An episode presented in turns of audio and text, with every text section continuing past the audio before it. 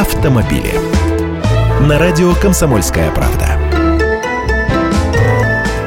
Здравствуйте, я Андрей Гречаник. Давайте о нашем производителе внедорожников вспомним. Ульяновский автозавод не сдается. УАЗ собирается разработать совершенно новую модель, а также планирует выпустить модификацию внедорожника «Патриот» с автоматической коробкой передач.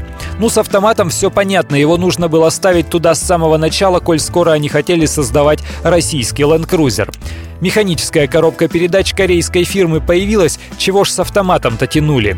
Нынешний «Патриот» предлагается с бензиновым двигателем мощностью 128 лошадиных сил объемом 2,7 литра или со 114-сильным дизелем объемом 2,2 литра. Моторы сочетаются только с пятиступенчатой механикой. Базовая цена с завода от 699 тысяч рублей. Ожидается, что у модели появится блокировка межосевого дифференциала и система помощи старта в гору.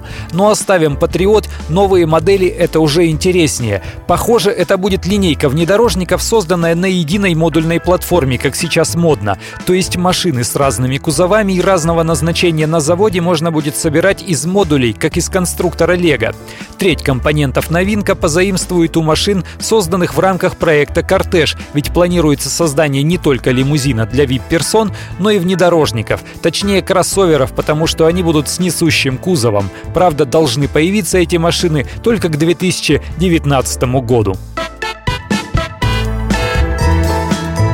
Автомобили.